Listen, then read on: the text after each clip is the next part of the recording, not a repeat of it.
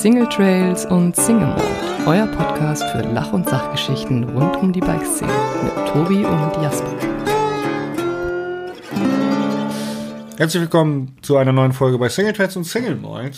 Und ähm, ja, heute wieder ein ähm, Interviewgast, um einen Einblick in die Bikebranche zu bekommen. Allerdings nicht wirklich in die reine Bikebranche, sondern eher jemanden, der für die Bikebranche arbeitet und äh, da im kreativen Bereich unterwegs ist. Spitzname Dave McBain, aka David Karg. Schön, dich in unserem Podcast als Interviewgast zu haben. Ja, erstmal vielen Dank für die Einladung auf jeden Fall. Freut mich, freut mich. Ja, ähm, tatsächlich haben wir schon relativ viel zusammengearbeitet. Du arbeitest nämlich ähm, bei Norman Bielig in der Design Alliance Agentur. Ja, genau. Ähm, für alle, ich weiß gar nicht, haben wir schon eine, wir haben eine Folge mit Norman, Norman mal gemacht. Gast, ja. Ich muss mal kurz gucken, ähm, welche das war. Bitte bleiben Sie dran. Which episode? Bitte bleiben Sie dran. Oh fuck, jetzt findet er das nicht. Start. Ähm, Norman Bielig hat eine Agentur gegründet und hat früher für das Magazin World of MTV gearbeitet. Ich muss jetzt noch mal kurz gucken, welche Folge das war. Das war eine sehr interessante Folge mit Norman Bielig, weil wir haben nämlich über die Zukunft des äh, Massentourismus Mountainbikesport gesprochen. Ähm, ob das irgendwann im Mountainbike Bikepark Business mal aussieht wie äh, Folge 35, wie im Skisport. Also, jeder, der was über deinen Chef quasi wissen Ja, möchte, ja. der hört sich Folge 35 an. Denn Norman Bielig ist dein Chef und du arbeitest für ihn als Filmer. Genau, also ähm, als overall creative Dude. Head of, sagen. he, wie sagt man, äh, Di- Direct, Achso, ja, äh, Head of Visuals. Head of Visuals, und ja. Ja. steht es also- auf deiner Visitenkarte? Ja, Geil. ja, schon, schon witzig. Ähm, ja, es bleibt ja nicht nur bei der Filmerei, sondern auch viel Fotogeschichten oder Grafik, wie weit ich halt so kann, Präsentationen oder auch so kleine Kampagnen auch mal grafisch umsetzen, Instagram-Posts, Social-Media-Sachen. Ah ja, der Begriff Content trifft es wahrscheinlich ganz gut heutzutage. ist ja alles Content. Ne? Du bist quasi Head of Content. Genau. Ja. Ja, wobei die Martha ist ähm, Content Manager. Okay. Ja. Hm, verdammt. Der Titel Aber ist also war- vergeben. Jetzt, jetzt musstest du dich mit Head of Visuals abgeben. Bist du damit zufrieden? Ja, auf jeden Fall, auf jeden Fall. Das ist immer gut. ähm, David ist ein, ähm, ja, ich sag mal, so ein zurückhaltender junger Mann, ne? Ja? Ähm, Okay. der gerne Rad fährt und ähm, du fährst ja wirklich selber auch gerne Mountainbiken. Äh, Mountain, du fährst auch gerne Irgendwie Mountainbike. immer weniger, Ähm, tatsächlich. aber du, dein Ursprung kommt ja eigentlich ähm, aus dem Shaping-Bereich, oder? Ja, kann man so sagen. Mal früher irgendwie, ich bin ja aus dem Schwabeländle, wie man es vielleicht am Dialekt Der schon mal, oder schon mal hat mitgekriegt vielleicht schon ja. schlecht. Aber ja, und ja, da eigentlich früher, so mit, keine Ahnung, 12, 13, 14, das erste BMX irgendwie bekommen und dann mit den Jungs daheim immer so mit dem BMX rumgefahren. Und ja, mein Bruder hat da früher viel für äh, in Ulm für den Skate Shop die ganzen Skate-Contests und Snowboard-Contests gefilmt. Und dann da eigentlich immer so dabei gewesen und dann manchmal auch seinen Camcorder geschnappt. Oder damals die Zweier GoPro, als die rauskam. Damn. Ja. Da, die konnte halt 27 bis 60 FPS, glaube ich, Ey, schon hast du, hast du auch, du, du, wir haben geil. schon drüber gesprochen, du kaufst dir immer die aktuellste GoPro. Hast du eine Sammlung zu Hause? Nee. Ähm, Weil Cam4 Pro hat eine komplette Sammlung aller GoPros da stehen und es ist echt beeindruckend, wie die, Die- erste GoPro aussah. Ja, die hatten, glaube auch mal irgendeine, oder was, Official GoPro, ausgerufen hat, wie irgendwie noch so ein altes, original verpacktes Ja. Ding rumliegen, Ja, haben, wo die irgendwie einen haben- Haufen ja, Kohle hätten die haben- zahlt für damit. Ja. Schon ganz witzig.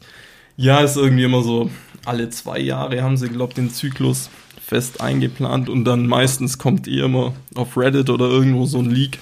Und dann kaufst du dann schon sofort was die neueste. Ja, genau, dann muss schön die alte erstmal raushauen. schön auf Kleidern zeigen, weil sobald die neue oder die Leaks irgendwie public werden, dann droppt der Preis natürlich von der alten, Ähm, bekommst du nichts. zurück zum BMX fahren. Ja, genau. Und ähm, genau dann da immer so ein bisschen Videos gemacht. Und ja, dann ähm, Landschaft. Nee, stimmt. Ich war nach, nach der FOS dann in Kanada tatsächlich. In Worcester. Ja, auch, also sechs Monate war geplant, aber ich bin dann irgendwie elf geblieben. War ja mal hip noch bei Work and Travel. Sechs Monate waren geplant und elf bist du geblieben. Ja, ja ich hatte so in, in North Vancouver gewohnt und von da aus dann immer nach Whistler oder zum Opening First Day Coast Gravity Park. Geil. Aber da hat man, also da sind wir dann schon irgendwann von den BMX so aufs Mountainbiken über, übergelaufen, sage ich jetzt Ja. mal. Und Dann Damals, in Kanada oder vorher schon? Davor schon, davor schon. Genau, und dann war noch ein Kumpel aus der Heimat mit dabei drüben, der war so der erste, ersten Monat mit, dann haben wir uns da in Van geholt, sind so ein bisschen rumgetrippt. Schön noch zum NS Soda hieß es. das Wie alt ihr da? Wie alt waren wir da?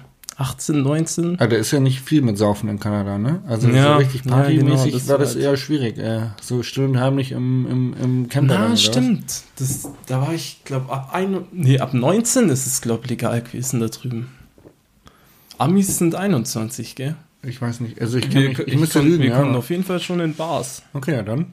Dann war es ja lustig. Ja, ja, auf jeden Fall. Damals dann noch so ein, also so ein NS Soda gehabt mit so einer Domain 180 Millimeter.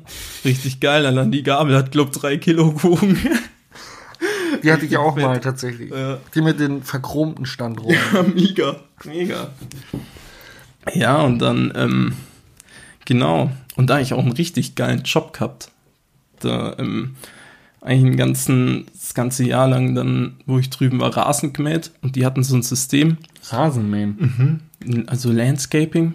Und das war dann auch mein Vorpraktikum für mein Studium tatsächlich. Mhm. Und die hatten so ein System, du hast so ein iPad bekommen und auf dem iPad hast du dann immer so eine selber programmierte App gehabt von der Firma. Und da hast du deine Properties bekommen mit Quadratmeterzahlen und was du dran verdienst. Und die hatten so eine Highscore-Liste, wer am Tag am meisten Quadratmeter mäht. Mit Aufsitzrasenmähen oder noch selber Nee, mit so einem normalen Rasenmäher. Ach, und dann immer so mit so einem Freischneider. Ja, Also einmal vorkrant, ja. durch das Grundstück, dann mit einem normalen Rasenmäher Ja. drüber und dann mit dem Laubbläser noch drüber und dann konnte ich abhaken, dann das Zeug wieder auf den Pickup geschmissen und auf zum nächsten. Ach, krass. Das war, war schon geil. Also die Chefs haben schon gewusst, wie sie irgendwie ihre Jungs da irgendwie an der Leine halten. Ne? Ja, geil. Dann schön immer jeden um 12 Uhr freitags war immer Schluss, dann hat's Barbecue gegeben von den Chefs. Und irgendwie hat mir das halt so taugt dann noch. Und dann halt in North Vancouver da Lynn Valley hinten oder die Mountain Road hoch. Da ist halt die ganzen Trails gleich gehabt. Das war schon auch ganz cool. Genau, und dann ähm, Landschaftsarchitektur studiert in Freising, in Weinstefan. Vor kurzem ja erst fertig gemacht, oder? Ja, genau, den Master dann. Ja. Genau, und da habe ich dann mein ähm, Praxissemester bei Schneestand gemacht. Die so, ich glaube, alpenweit fast, also ziemlich viel Snowparks einfach shapen. Die kommen auch aus dem Bereich und machen halt mittlerweile auch ähm, Pumptracks oder Individualsportart Infrastruktur vor Ja. allem, gell? Also Mountainbike-Parks oder War Pumptracks. Oberhof nicht tatsächlich? Genau, das, war letzte so Projekt? das letzte, größ, größere Okay, lass uns da später noch drüber sprechen, Genau. damit wir nichts vorwegnehmen. Also kleiner Spoiler-Alert, ihr müsst jetzt dranbleiben. Spoiler Alert. Spoiler! ja, genau. Und ähm, genau, Velo Solutions war bis vor zwei Jahren oder bis letztes Jahr. Das ist ja wie so eine Art Franchise, Ja. diese Pumptracks. Und Schneestand hat in Deutschland und Österreich eigentlich alle Pumptracks unter dem Namen Velo Solutions Mhm. gebaut, sozusagen. Aber mittlerweile haben sie sich dann getrennt und sind jetzt unter Schneestand Bike, bauen sie eben ihre eigenen Pumptracks. Genau, und da dann Boah, kennst du da die Hintergründe? Weißt du warum? So ist das Top Ich Secret weiß, oder weiß ich leider auch nicht. Weiß ich leider nicht. Das wäre super nice zu wissen. So, ja, die haben sich gestritten oder ah, die haben einfach gecheckt, dass man da mehr Geld verdienen kann, wenn man das selber macht. so ein Franchise wie bei Subway. Raubbau. Ja. Ja, und ähm, genau da halt dann immer die Videos gemacht. Ich weiß auch, ich fand es immer ganz witzig, weil. Also du hast selber gar nicht geshaped, sondern du hast für die gefilmt. ja, das war immer so ein, also halben Tag shapen, halben Tag filmen. Weil wenn du auf Okay. einer Baustelle ist, da. Aber wann hast du das erste Mal, du bist ja jetzt sozusagen, man, also ich glaube, es gibt bestimmt einige Kids, die irgendwie gerne mal so geiler Kameramann im, im Bike-Branche-Bereich wären oder Action-Sports-Bereich. Wann hat es bei dir angefangen, dass du zu, zu filmst? zu, Mm. dass du zu filmst? Also wann hast Also- du denn angefangen zu Filmer zu werden? So hobbytechnisch oder dann? Ja, du hast ja vorhin gesagt, du hast ja mit der GoPro 2 Ja, genau. angefangen, so ein bisschen Action-Shoot zu machen, aber wann hast du so einen ersten wirklichen geschnipselten äh, Film für irgendwen gemacht? Also so auf, auftragstechnisch dann. Das, ja, genau, ja. das war dann Also, eigentlich so das erste Mal dafür. Schneestern. Ja. Da habe ich dann halt, ich habe halt so gesagt zu dem Chef, ja, dass ich das halt hobbymäßig mache und da hat er gemeint, ja, dann nimmst halt mal auf die Baustelle Kamera mit und hältst da ein bisschen drauf. Und dann hat das Endprodukt den so getaugt. Und dann war das Praktikum vorbei und dann hat der Kai, eben der Chef, gemeint, dass sie gern halt von den weiteren Baustellen noch diese Pumptrack-Videos hätten und dann habe ich mich halt selbstständig gemacht oder halt einen Freiberufler angemeldet und Ja. habe dann immer diese, also fast alle Pumptrack-Videos, so Deutschland, Österreich, Krass. von Velo Solutions oder Schneestern waren eigentlich von mir. Dann, genau. Ich habe dieses Pamphlet-Video aus äh, New York gesehen oder so, direkt an der Golden Gate. Ja, in Brooklyn haben sie da einen hingestellt. Das, das fand ich krass. Ja. Hätte ich gern, das hätte ich gern gesehen, dass es von dir wäre. Weißt du, so Ja. dann hab ich gedacht, boah, ich habe schon mal ein krasses Video von Dave McBain gesehen. McBain. McBain. War, Ja. Apropos, warum ist dein Spitzname McBain? Ähm, gute Frage. Ich habe früher mal so ziemlich viel Simpsons geschaut. Ja. Und McBain ist also der Abklatsch von John McClane von Stirb langsam von Bruce Willis. und dann kommt immer McBain im TV und ich fand den irgendwie so geil. Stimmt, und damals, als es so losging mit, mit diesem Internet, gibt's Ja. den Schwachsinn immer noch. Damals Also, hat doch keiner dran ja, geglaubt. genau, jeder so, ah, fuck, wir brauchen ein Synonym. Wie nennen wir uns im Internet? Und mein Bruder hat sich damals schon halt nach Nahasa Pima Pitilan genannt und dachte, ja, so ein Simpsons-Charakter wäre eigentlich schon auch geil. und dann irgendwie Geil. fand ich McBain ganz witzig. Ja, ist ja Und halt dann hieß so meine erste äh, E-Mail-Adresse so. Ein witziger Running Gag tatsächlich. Immer wenn ich dich anrufen will, gebe ich ins Telefon Dave ein und finde ich nicht. Und denke, hä? Ach stimmt, ich habe ihn nur unter McBain abgespeichert. Geil, Aber jetzt jedes Mal, wenn ich dich anrufen möchte oder auch nicht in der WhatsApp schreibe, dann gibt man oben ins Suchfeld ein äh, Dave, also DA, und dann denkst du, jetzt müsste ja schon kommen. Okay, nicht da, dann gibst du DAV ein und dann kriegst du immer denkst, hä? Ich habe mit dem noch nicht Kontakt gehabt. Und dann so, ach fuck, er ist unter McBain nice. ja, mega. Ja, ähm, Ja, genau, Und dann hast du, du hast angefangen zu studieren, als du wieder back von Kanada warst, und Ja. zwar äh, Garten- und Landschaftsarchitektur. Ja. Und neben, dann hast du ein Praxissemester bei Schnittstein gemacht, hast Mhm. da geshaped und hast gefilmt. Wie ging es dann weiter? Wie bist du bei Norman gelandet zum Beispiel? Norman habe ich tatsächlich dann über, ähm, also der Chef von Schneestern hat mich dann mitgenommen auf so ein, ähm, in Tschechien im Singletrack Pod Smirkam war so ein Workshop über so, also einsteigerfreundliche Infrastruktur, Mountainbiking, Ja. wo es um so Trailparks geht, so Trail Center. Und da habe ich so die Event-Coverage gemacht und da dann Norman kennengelernt tatsächlich. Und dann hab, hat ihm einfach so das Zeug getaugt, was ich so mache. Und genau, und dann habe ich angefangen für Norman noch, also nebenher was machen. Da haben wir dann für Bosch die ähm, damals den Release von dem von der neuen Drive Unit gemacht, wo wir mit dem Stefan Schlier auf La Palma dann waren. Das war auch ziemlich cool. Das war dann der erste Motor, oder was tatsächlich? Den Nee, das war ein, Up also ein Update, der ist Okay. dann kleiner Ja, geworden. ja. Genau. Und dann auf La Palma die Geschichte gemacht mit dem Norman. Und dann für Mountainbike Holidays ähm, noch recht viel. Das ist so ein Hotelverbund in Österreich. Aber ihr habt damals noch nicht fest zusammengearbeitet, sondern er Nee, nee, einfach auf nur Freelance-Basis, quasi. ja. genau. Und dann hat sich halt irgendwann anboten, dass ich, ähm, als ich dann mit dem Studium Landschaftsarchitektur fertig war, habe ich noch einen Master gemacht in Regionalmanagement in Gebirgsräumen, also so Regionalentwicklungsgeschichten. Was quasi darauf aufbaut dann. ja. Genau. Und also eigentlich so, die Landschaftsarchitektur ist eigentlich Planung von Freianlagen. Ja. Und ich dann einfach so das Interesse gehabt, mir noch den größeren Maßstab sozusagen anzuschauen und wie da Planungen Ja. funktionieren, wie das da politisch und so funktioniert.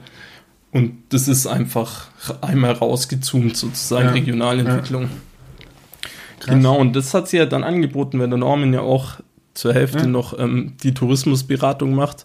Und dann fand ich das einfach ein cooler Mix zwischen. Mega cool, ja, spannend. Ja, fassen wir es mal als Content-Produktion zusammen und Tourismusberatung. Fassen wir mal, das, gehört dann, dann, das verkauft man dann gleich mit. ähm, Mhm. Aber äh, Hand aufs Herz, wendest du das an im Moment? Bei den Geschichten? Oder ist es Ähm. einfach nur gut, dass du den Background hast? Das heißt, also wenn du jetzt zum Beispiel hinkommst und ihr habt irgendwie neues, keine Ahnung, irgendeine neue Region, mit der jetzt da vielleicht irgendwie Mountainbike Holidays zusammenarbeitet, ist es dann geil, den Background zu haben? Nutzt ihr das in deinem Beruf? Oder sagst du, war schön, dass ich hatte Interesse dafür, aber wirklich gebraucht hätte ich es jetzt nicht für das, was ich tue? Ja, es ist interessant, wenn es halt darum geht, ähm, zur Tourismusregion einfach die, die Backgrounds zu verstehen. Warum passiert das jetzt so? Warum wird die Entscheidung so gefallen? Und tatsächlich machen wir gerade auch noch so eine, also abseits der ganzen Content-Produktion, so eine Nutzungsanalyse, wo es einfach nochmal um den Konflikt Wanderer-Mountainbiker geht. Und da einfach so das, also auf Europa-Basis zu analysieren. Ich glaube, und gucken, dass was da äh, Bayerisches Oberland, da wo ich wohne, das ist ein sehr guter Punkt, um das zu organisieren. Da gibt es sehr viele Konfliktpunkte. Ja, ja, ich habe meine Masterarbeit als Fallbeispiel tatsächlich der, dieses DAV-Projekt vom ähm, in Bad Tölz, Wolfratshausen. Ach, crazy. Genau. Da habe ich so Visualisierungen gemacht oder halt untersucht, wie jetzt Visualisierungen, virtuelle Globen, war so der Arbeitstitel, was also jeder eigentlich einfach unter Google Earth kennt. Was der bayerische Bauer da runter Ja. versteht. virtuelle Globe. was, wie stehst Ja, genau.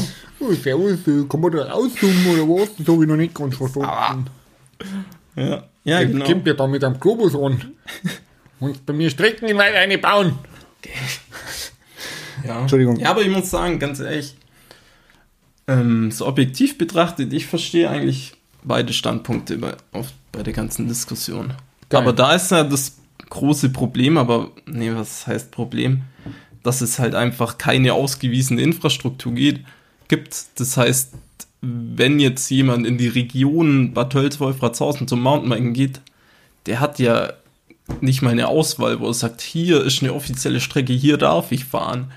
Und dann fährt man halt irgendwo, weil es, keine Ahnung, Ist ja logisch. keine Leitung gibt oder sonst irgendwas. Ist ja, logisch. Ah, das ist auch so ein, so ein endloses Thema. Ist tatsächlich ein endloses Thema. Das, äh, die Frage, die ich mir immer wieder stelle, ist, ähm, regional betrachtet, Mhm. ähm, ist vielleicht nicht ganz angemessen, aber ich sag mal so, vergleich's einfach mal mit Badmintonplätze. Ja. Wie viele Badmintonplätze gibt es? Also in den, in den Sporthallen oder auch äh, Beachvolleyballplätze, Ja. tatsächlich an Sportvereinen oder Schulen. Ähm, und wie viele Leute spielen aktiv Beachvolleyball? Mhm. Oder wie Ja. oft, wie viel wird das genutzt? So. Ja. Und dann mach eine Umfrage, wie viele Leute fahren Mountainbike und wie viele offizielle Mountainbike-Strecken gibt es. Und du wirst erschrocken sein, ersch ja, du wirst erschrocken sein über dieses Ergebnis, weil es gibt so viele Sportarten, für die wir ein, so ein Überangebot haben. Mhm. Und das fängt bei meines Erachtens Fußball an. Also jeder, jedes Dorf hat irgendwie drei oder vier Fußballplätze, weil die sich dann in den Trainingszeiten so schlecht absprechen können, dass halt dann mittwochs abends das Training und dann müssen halt drei Mannschaften gleichzeitig trainieren und dann gibt's halt drei Fußballplätze. Also ist ja nicht, ist ja nicht selten Ja. so, dass dann irgendwie drei, vier Fußballplätze nebeneinander sind, weil dafür kriegt man halt das Bauland oder die Fläche klar gemacht, weil es halt Fußball ist. Aber wenn Ja. du jetzt sagst, so irgendwie 50 Prozent jeder ähm, Klasse irgendwie fährt Mountainbike. Also ich glaube, dass es früher oder später in die Richtung gehen wird, dass wenn du in der Schule eine Umfrage machst, wie viele Leute Mountainbike fahren, dann ist es nicht mehr ein Nischensport, sondern dann hat es die ganzen Nischensportarten wie Skateboarden und alles andere wahrscheinlich weit überholt. Ja, ja So, klar. ähm, und das ist immer das erschreckend Traurige daran. Ja, tatsächlich, in, also als ich noch im Praktikum war bei Schneestern, da haben wir in Großumstadt den Pumptrack gebaut zum Beispiel. Und die haben da vor Ort schon drei oder vier so Bike-Schools, die da so einen Pool von Fahrrädern haben, Ja. wo halt da dann regelmäßig im Sportunterricht auf die Pumptracks gehen.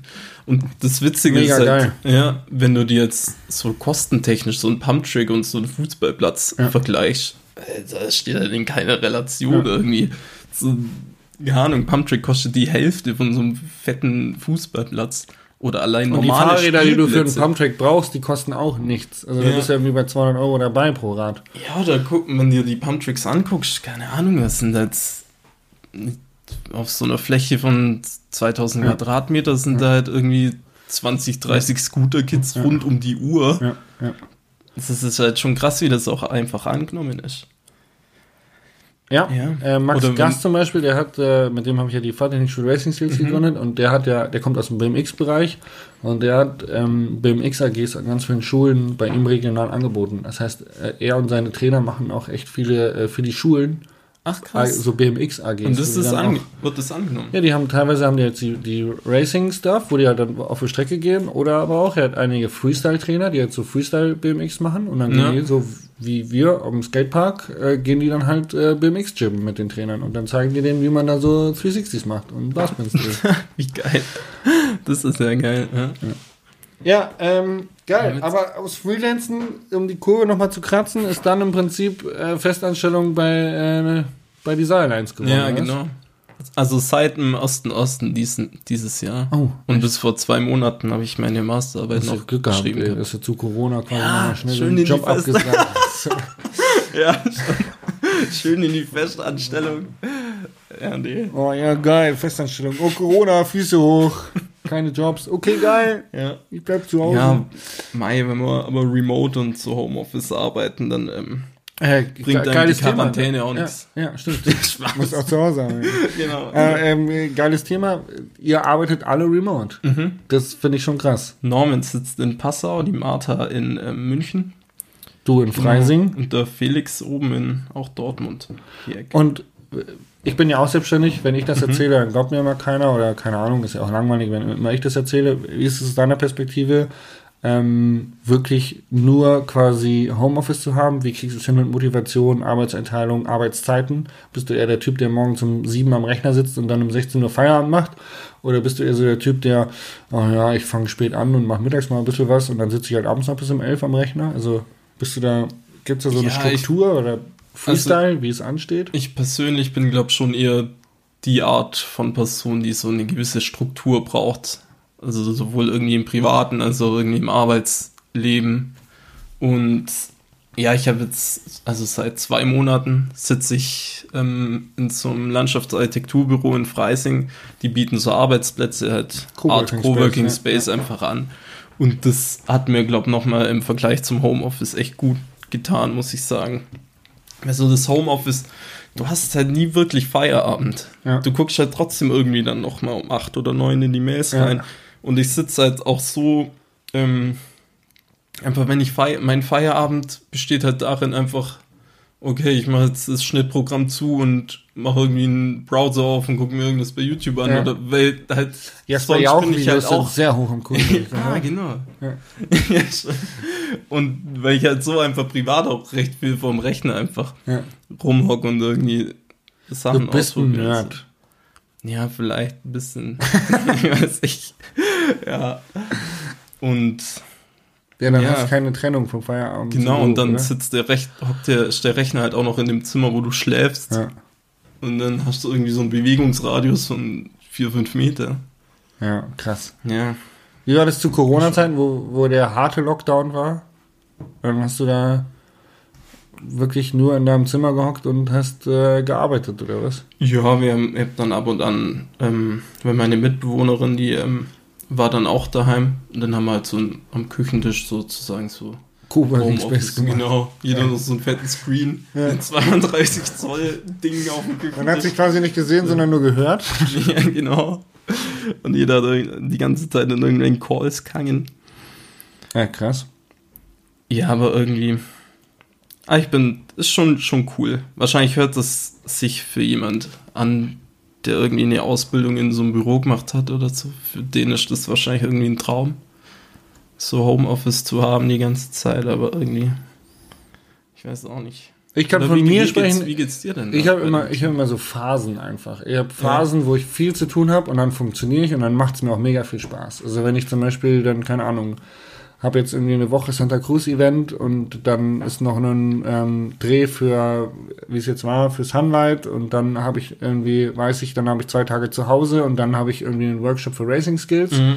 Dann weiß ich, dass in den zwei Tagen, in denen ich zu Hause bin, funktioniert mein Homeoffice. Dann acker ich alles durch. Ja. Also von Buchhaltung bis E-Mails, über irgendwelche Projekte, die anstehen, über Schnitte von Videos. Das kann ich in diesen zwei Tagen komplett durchziehen. Ja. Ähm, aber das funktioniert, weil ich weiß, ich habe viel zu tun. Phase wie jetzt, wir haben Off-Season, es wird ein bisschen ruhiger. Und dann denkst du halt so, oh ja, kannst du auch noch morgen machen, ne? Und dann kommt dann so diese, diese Unlust auf, dich hinzusetzen. Und wenn dann einmal dieses, oh, eigentlich hast du keinen Bock, dich an den Rechner zu sitzen, aufkommt und du das einmal so passieren lässt, dann fällt es dir auch schwer, dich wirklich hinzuhocken und die Sachen anzugehen. Ne. Also dann hockst du halt davor und denkst, oh, jetzt, jetzt mach ich erstmal YouTube auf und schau mir Offroad-Videos aus Offroad-Parks an.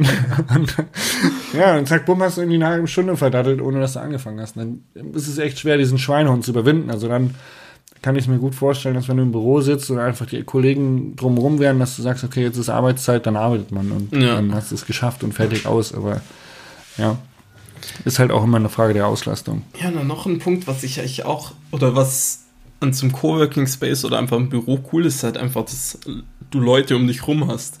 Und gerade irgendwie so, ich mag es halt selber, wenn, du, vielleicht ist es einfach so, wenn man jetzt was, ich will es nicht, was Kreatives Ja, macht oder so, dann es gibt ja kein richtig oder falsch, sage ich jetzt mal, wenn du jetzt irgendwas designst oder Ja. irgendwas so in Nein, es muss dir gefallen und es muss im Zweifelsfall Genau, dem Auftraggeber gefallen. Oder Aber woher sieht. weiß ich Ja. jetzt das, was mir gefällt, auch Ja. an anderen gefällt? Und so hockst du die ganze Zeit im Homeoffice und bastel was rum und weißt jetzt nicht, hä, bewege ich mich seit vier Stunden in Richtung beschissen oder in Richtung gut? und so kannst Wie du halt löst du einfach das so, Problem? ja, weiß nicht, ich schick's dem Norman. Kannst du da mal gucken, kannst du mal kurz drüber gucken, ich weiß nicht. Gib mal Feedback. Ja, genau. Und ja, wenn du in so einem Coworking Space hockst, dann hast du immer so Leute um dich rum, wo sich die ganze Zeit aufregen über irgendwie Outlook funktioniert nicht oder was weiß ich. Das ist schon auch irgendwie cool. Und dann kannst du halt sagen, ja, hey, guck mal hier. Ich gerade so ein, also ein Magazin-Cover jetzt gebastelt und dann, ja, guck mal, und taugt's? Ja, cool, vielleicht hier noch da. Kannst Ja, du einfach, einfach du so ein fixes, so so ein, ein kurzes 10, Feedback, ja. 10 Ja. 20 Sekunden zum kurzes Feedback holen. Ja. Und das ist schon irgendwie geil. Und dann einfach ziehst dir einen Kaffee und quatscht da halt einfach so. Ja. Trump, Biden und ja, Corona. Ja, ist schon ganz cool. Los. Und würdest du jetzt tatsächlich ähm, jedem empfehlen, in so einen Coworking Space zu gehen, der Homeoffice macht? Oder, oder sagen wir mal, der selbstständig ist? Ja, also wenn einem Homeoffice nichts ausmacht, dann kann man es ja gern dabei belassen, oder? Was ich vielleicht interessant wäre, wenn du als so ein Coworking Space hättest, wo halt vielleicht Leute aus derselben Branche oder sagen wir mal eher aus der Mediengeschichte drin sind, sagen wir mal ein Grafiker, vielleicht irgendein so Colorist oder ein Film-Dude, dann noch ein Fotodude, einer der Webseiten bastelt oder so, dass da vielleicht irgendwie noch mehr Interaktion stattfinden könnte. Weil jetzt sind es halt drei Landschaftsarchitekten und ich. Aber ich glaube, dass das mega sitzen. gut ist, weil es keine Competition gibt. Ja, ja klar. Das ist dann halt immer die Frage.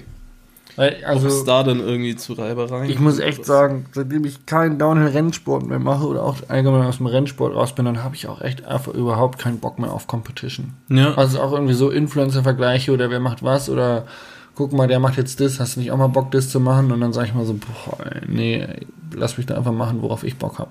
ja, ja. Und ähm, da, da würde ich mich voll rausziehen. Und ich glaube, ich hätte wenig Bock. Also wenn mich jetzt, wenn ich jetzt mit fünf Mountainbike-YouTubern in einem, in einem Office sitzen würde, so, ich glaube, ich hätte schon echt ja. hartes Competition-Problem, glaube ich, irgendwie. ja, das stimmt auch wieder. Ja. Ähm, Ja. was ich jetzt, worauf ich noch hinaus wollte oder worauf ich hin wollte, ist, ähm, du kommst ja aus dem kreativen Bereich. Wir haben jetzt viel über dieses strukturelle Arbeiten gesprochen und Mountainbike-Branche, und wie Mhm. du dann gekommen bist und was du beim Norman machst. Aber du bist ein Filmer. Wir arbeiten zusammen ähm, im Filmbereich. Das heißt, du filmst für mich oder wir machen zusammen Videoprojekte. Ja, Unser erstes Projekt war tatsächlich das Bike Booklet. ja Ähm, stimmt. ja. für, ich weiß, was, was, für wen Mountainbike? Tourismus Mountainbike Ja. Es ist quasi der deutsche Mountainbike-Kongress, kann man sagen. Genau, oder? ja. Und das waren halt so mega leffy-taffy Themen. So, äh, wie benimmt man sich das erste Mal im Bikepark? Was nimmt man mit auf eine Bergtour? Äh, welche Ausrüstung braucht man? Wie macht man den Helm richtig zu? Oder halt so ein, so ein Basic ja, für uns eigentlich lahme Scheiße für, für Mountainbike Pros oder harte Schredder so. Ja. Ähm, und da haben wir uns kennengelernt und ich fand's mega witzig, weil auf einmal stand halt der Dave da, der einfach so ein mega lässiger Dude ist. ja, danke, danke. Mit einer kleinen Cam und einem coolen Gimbal, so, ja, ey, das sieht fett aus, ja, mach das mal nochmal und ja, irgendwie auch mit McBain und ja, ich bin ja. auch so, ein, so ab und zu, also ich bin nicht, glaube ich, nicht so krass wie du, aber ich bin schon so ein kleiner Typ, der auch viele Serien irgendwie im Kopf hat und irgendwelche Filmbeispiele und so und ich finde es schon witzig. Jedes Mal, wenn wir uns sehen haben, labern wir über irgendwas. Ja. Oh, das könnten wir machen. Ja, genau. Ja, ähm, und da hat auf jeden Fall gleich die Chemie gestimmt.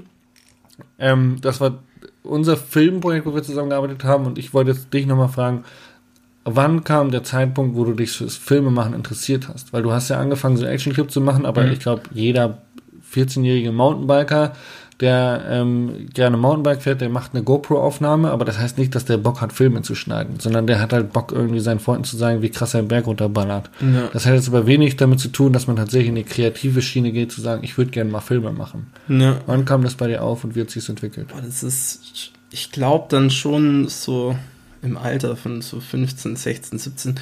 Eigentlich war, also mein, oder was mich irgendwie so beeinflusst war, hat, war, war dieses alte Coastal Crew Zeug.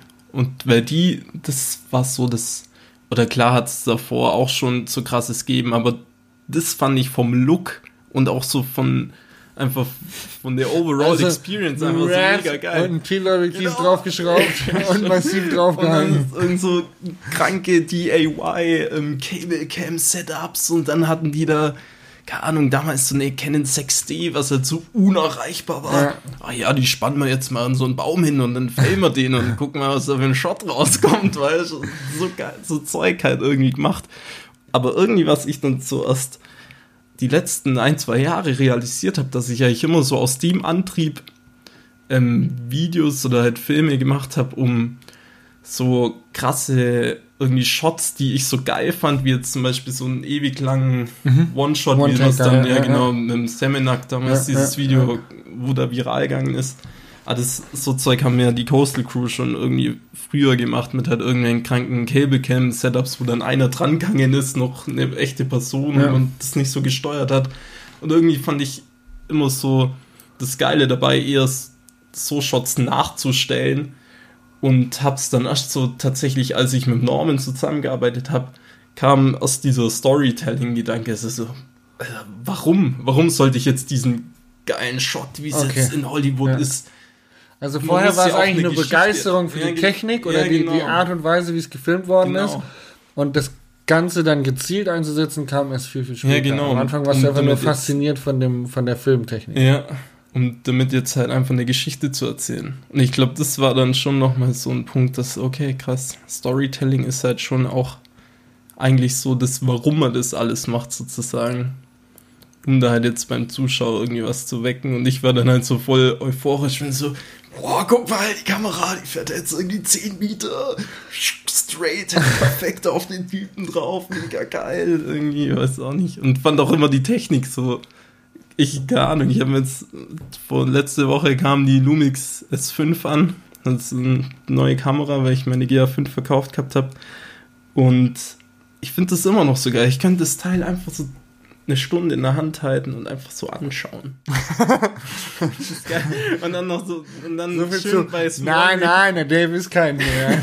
schon 200 Euro doch bei Small Rig für irgendwelche geil CNC gefrästen Parts und ja, geilen Kätchen. Ja. Das, allein, das finde ich irgendwie geil. Ich weiß auch nicht. Ja. Krass. Bei mir zum Beispiel, ja. ich bin YouTuber, Vlogger.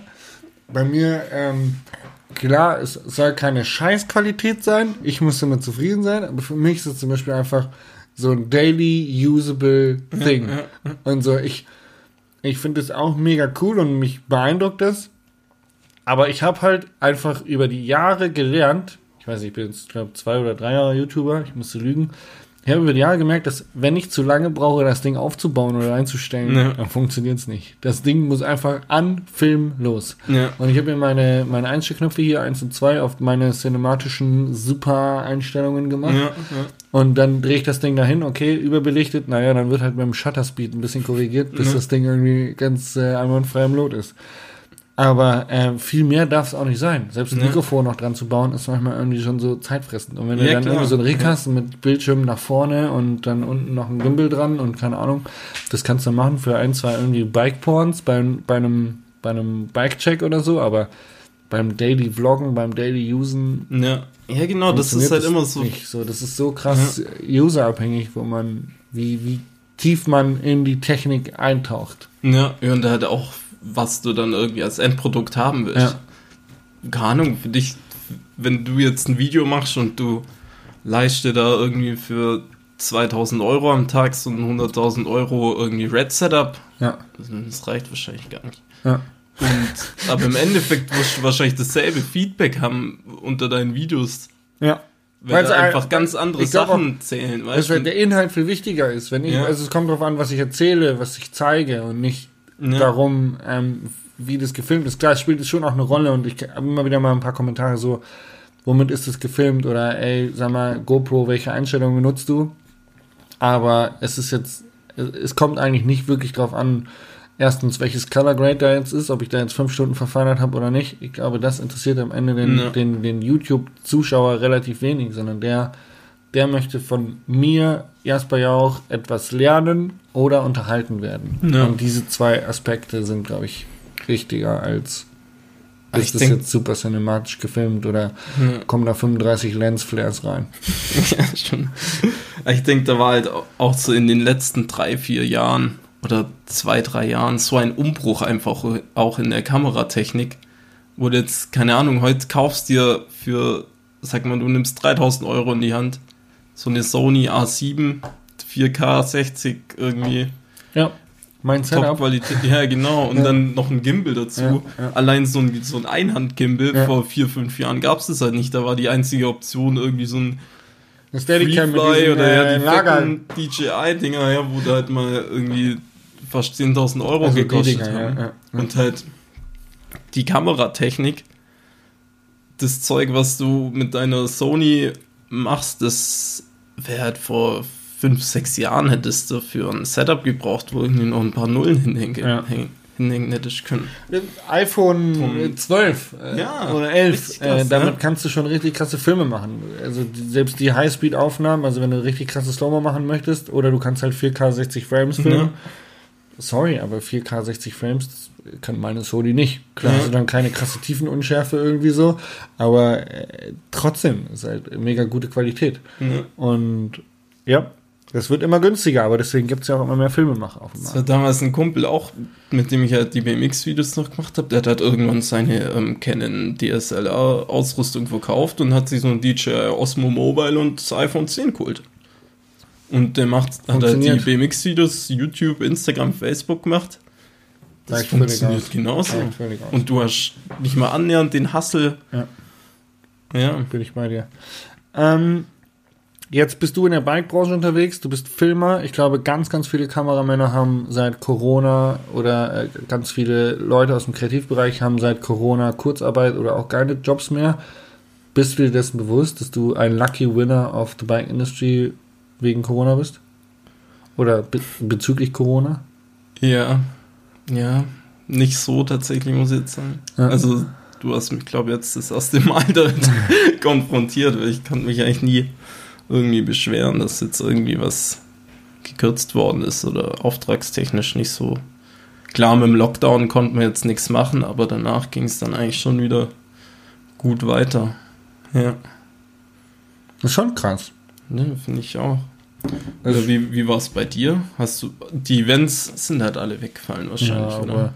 das ist ja das Ding. Vorher hat man halt viele Produkte oder viele Sachen, die gelauncht worden sind oder die man präsentieren wollte, ob das jetzt Produkte, Dienstleistungen oder was auch immer ist. Die wurden halt gerne mal auf Events gezeigt. Das ist halt Mhm. weggefallen und dementsprechend ist man dann eigentlich mehr so auf YouTuber oder Athleten. Mit den Firmen, mit denen ich zusammenarbeite, laufe ich ja eher als Athlet oder Ambassador Ja. dann zurückgegangen und hat irgendwie mit denen irgendwelche Projekte und Kampagnen ausgesponnen. Und meine Zusammenarbeit dieses Jahr war mit Magura mega intensiv. Wir haben Ja. sehr, sehr viele Sachen sehr kurzfristig, unter anderem auch mit dir, äh, Ja. auf die Beine gestellt. Ja, mega geil. Ich habe ähm, letzte Woche erst den Katalog gesehen, wo Ja. die Fotos drin waren. Ja, ich hab's gesehen, also auf ja, Instagram Martha geteilt. hat es mir zugeschickt. Ja. Mega witzig. Ähm, da haben wir mega viel gemacht. Schwalbe hat viel auf mich zugegriffen, dies Jahr als Influencer tatsächlich, wo Ja. ich sehr begeistert war. Ähm, aufgrund dessen erstens, dass Schwalbe erkannt hat, okay, Mensch, das, was Jasper macht, ist gut und wir sollten auf ihn als Influencer zurückgreifen. Also Ja. es ist ja wenig, ich stelle mich da hin und erzähle über einen Rabattcode mehr über Jasper hat Ahnung vom Radfahren und Mhm. ist ein ehemaliger Weltcupfahrer und kann Einschätzungen über Reifen und Kategorisierung geben.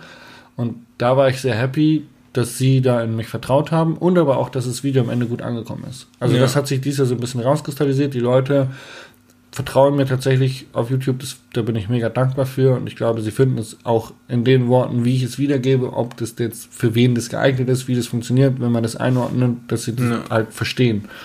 Und ähm, da ist einiges rumgekommen, also mehr als die letzten Jahre.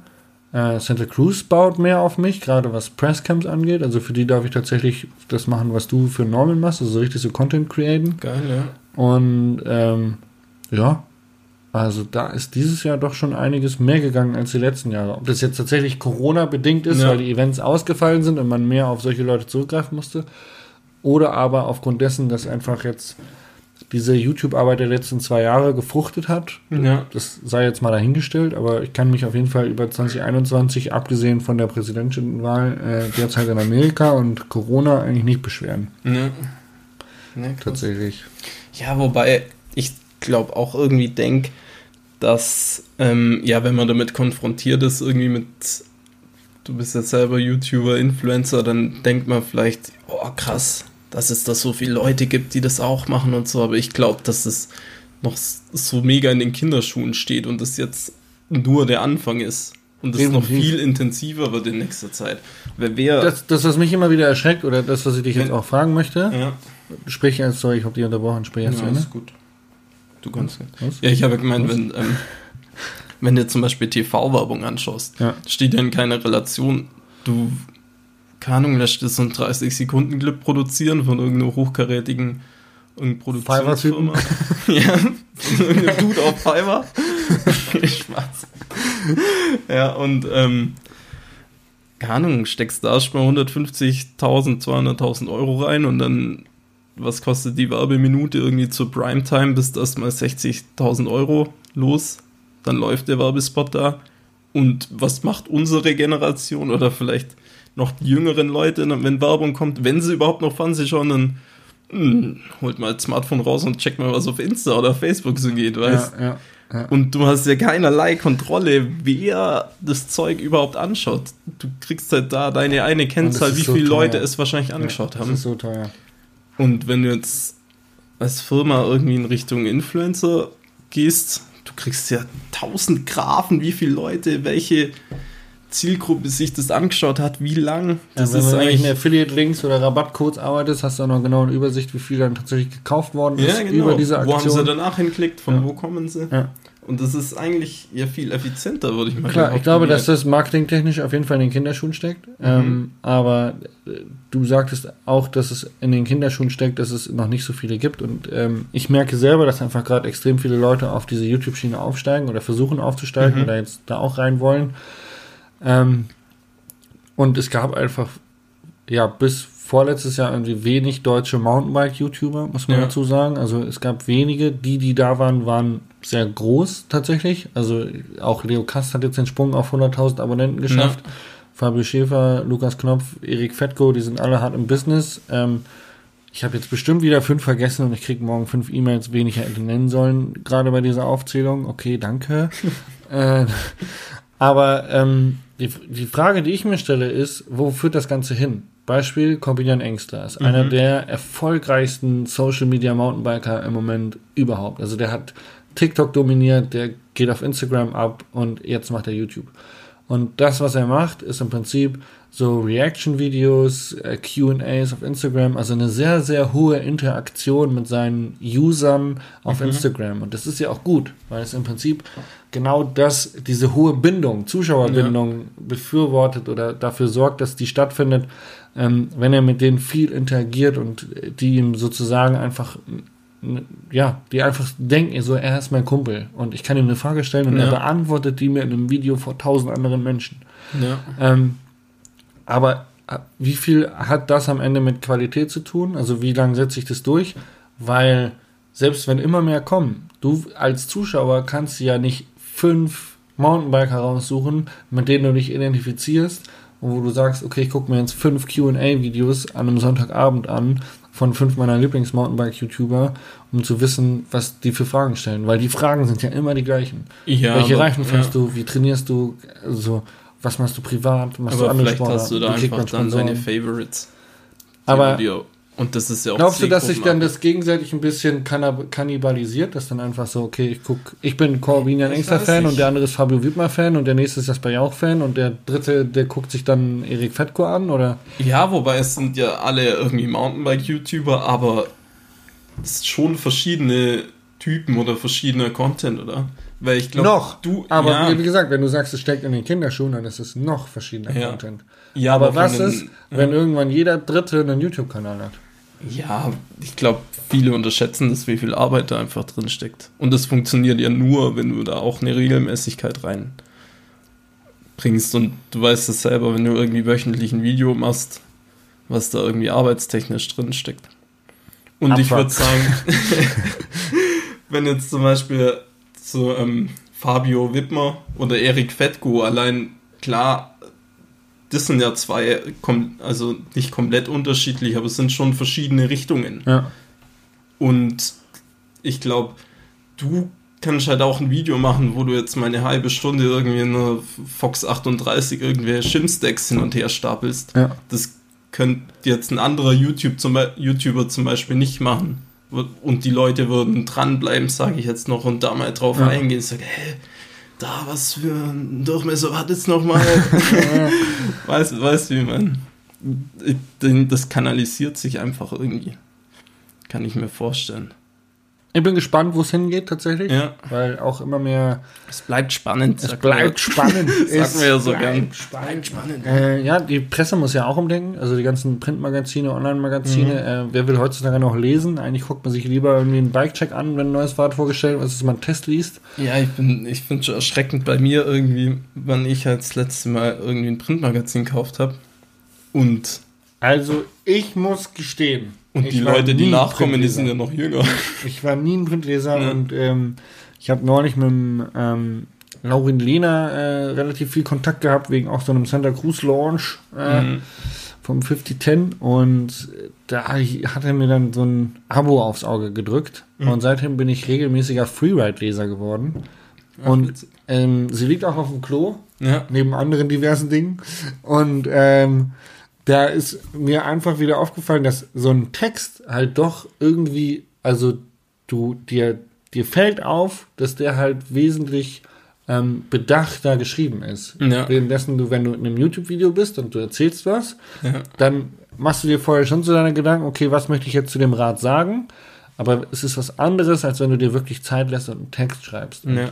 diese Zeilen dann zu lesen, für dich zu interpretieren, ist, glaube ich, schon nochmal ein, ein Schritt, der wichtig ist. Also bei mir ist gerade so ein bisschen rückläufig. Ich lese im Moment ein bisschen mehr, als dass ich auch wieder YouTube-Videos gucke oder Tutorials gucke oder irgendwelche, keine Ahnung, selbst Nachrichten lese ich jetzt wieder mehr. Ja. Weil Ja, einfach geschriebener Text doch irgendwie ausformulierter ist und durchdachter oder bedachter ist als das ein oder andere Video. Ja, ja, auf jeden Fall. Wobei, so, also man sagt ja, oder wahrscheinlich ist es auch so, dass die ähm, Aufmerksamkeitsspanne äh, Spanne Ja. von jüngeren Leuten, ich sehe es ja selber an mir, keine Ahnung, wenn ich in Facebook irgendwie meinen Stream durchschaue und dann läuft da irgendein Video an. Wenn das innerhalb den ersten drei Sekunden mich nicht irgendwie Ja, überzeugt, ja. zack, dann swipes halt weiter. Ja. Aber Und genauso ist es ja mit Text. Du hast ja auch keine Zeit, einen Text zu lesen. Wenn du jetzt irgendwas wissen möchtest, dann möchtest du das ja sofort wissen und Ja. nicht irgendwie anfangen, Text zu lesen. Und keine Ahnung, als Printmagazin hast du halt jetzt auch nicht so irgendwie die Möglichkeit, schnell zu reagieren auf News oder sonst irgendwas, kann ich mir vorstellen. Ich glaube, das muss dann irgendwie funktionieren, indem du gleichzeitig auch irgendwie den entsprechenden Online-Kanal bespielst damit. Ja, Es muss Hand in Hand irgendwie funktionieren. ja, definitiv.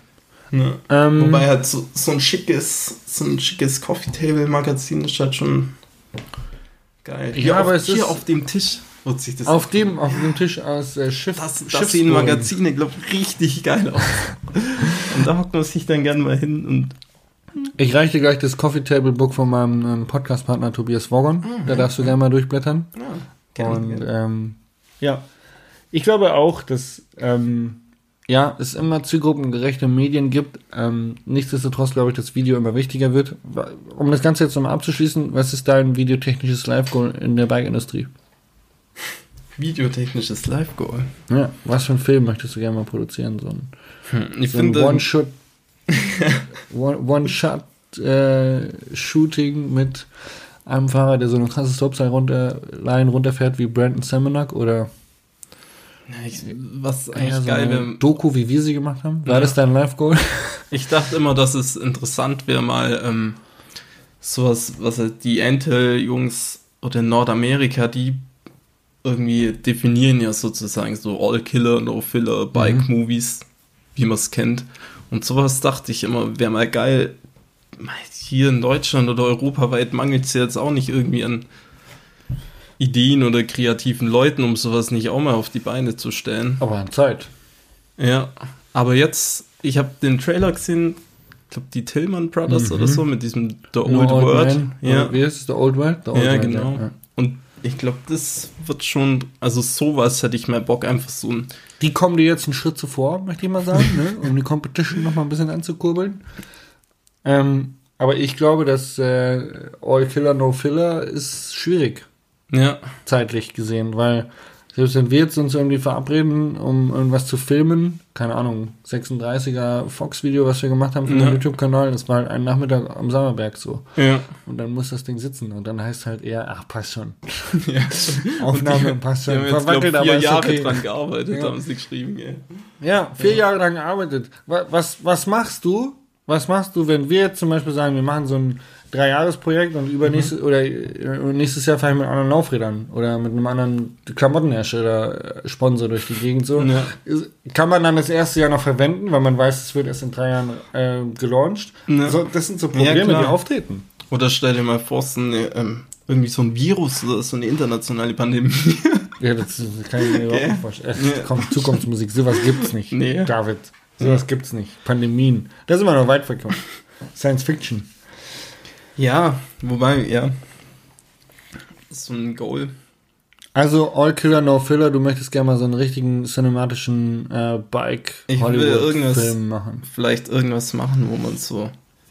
Ich weiß nicht, vielleicht kennst du das ja von dir, wenn du jetzt ein Video von, anschaust, das du gemacht hast, von vor einem halben Jahr oder vielleicht vor zwei Monaten. Ja. Da guckst du dir manche Szenen an und denkst so, oh Gott, Alter, wie kann man. Ja, gibt es was ganz viele. Hölle? Und so geht es mir halt voll oft. Und vielleicht wäre ein Goal, mal ein Video zu machen, wo ich mir in zwei Jahren anschauen kann, wo ich denke, geil.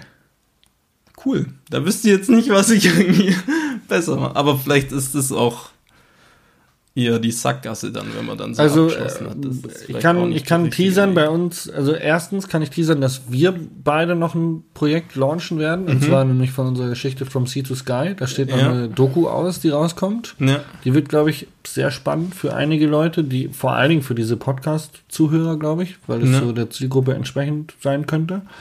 Ähm, also wenn ihr mal einen Filmtitel hört, der heißt From Sea to Sky, dann ist es die Story, die wir zusammen produziert haben. Auf jeden Ja. Fall mal reinklicken. Äh, und aber es kommt noch bald ein äh, Trail Dog Film raus, den wir zusammen mit Pinecoin Films gemacht haben. Also ich und Oreo mit Pinecoin Films. Dave war nicht mit be beteiligt, aber da war es zum Beispiel so, das war auch ähm, mehr oder weniger All Killer, No Filler. Aber da war dann halt auch mal eben Material ähm, im Spiel von, weiß ich nicht, was so eine Kamera kostet, 40, 50.000 Euro oder so. Halt, Ja. Haben die sie nicht gekauft, aber gemietet, aber äh, nichtsdestotrotz. Und es waren zwei Kameramänner und einer hat den Fokus gezogen und der andere hat gefilmt. Ja. Und dann kommt halt schon mal was anderes bei raus, wie wenn du jetzt die Kamera bedienst und einen Autofokus benutzt, weil ein Ja. Radfahrer mit 1000 km/h auf dich zufährt. Also so, da, da kommt halt schon einiges dazu, dann so einen Film zu machen. ja, mega. Ja, wenn man das dann nochmal hochskaliert. Ich habe mal Ausleuchten. Oder dann irgendwie in der, Sound. in der Post-Production da noch mit dem Color Grading. Ja. Mal so eine Adobe-Präsentation gesehen, wo irgendwie der Dude, der Oblivion gegradet hat. Also in Hollywood ist Ja. es ja ein eigener Beruf, Ja, Colorist, einfach Ja. nur Color Grading von Filmen zu machen. Und der hat irgendwie, ich weiß nicht, ob es mit dem Regisseur war oder mit dem äh, DOP, haben sie den Film irgendwie 316 Mal angeschaut, nur um die Farben abzustimmen. Also zwei Jahre lang nur an so einem Table, hockst an so einem Tisch, sieht aus wie so ein DJ-Mischpult. So, ach ja, hier die Highlights in den Skin-Tones noch ein bisschen rumdrehen, bla bla. Ey, das muss, ist also, schon crazy. Ich, bin, ich würde mich selbst als ungeduldig beschreiben. Ja. Wäre kein Job für mich. Das, irg- irgendwie fasziniert, äh, fasziniert mich das. Und dann habe ich mal bei Blackmagic Designs so geschaut, hey, was kostet denn so ein Pult? Und da irgendwie so im Color Grading noch, halt, ist halt bestimmt angenehm, einfach an so Ja, ja. geil gelagerten Rädchen jetzt einen Kontrast und so rumzudrehen. Ja, fängt halt bei 40.000 Euro an. Ja. Okay, cool. Also, mm, no. Norman, Du, das ist eine Idee. das wäre Next Level für die nächste Produktion. ja, ja wäre bestimmt ein geiles Behind-the-Scenes äh, Instagram-Foto. Ja, definitiv. Ähm, in diesem Sinne, David Karg, a.k.a. Dave McBain von äh, der Design 1 Agentur als äh, DOP, hätte ich was gesagt. Head of. Visuals. also äh, Age of You. Ah ja, krass, ich habe die Abkürzung noch nie dazu gehört.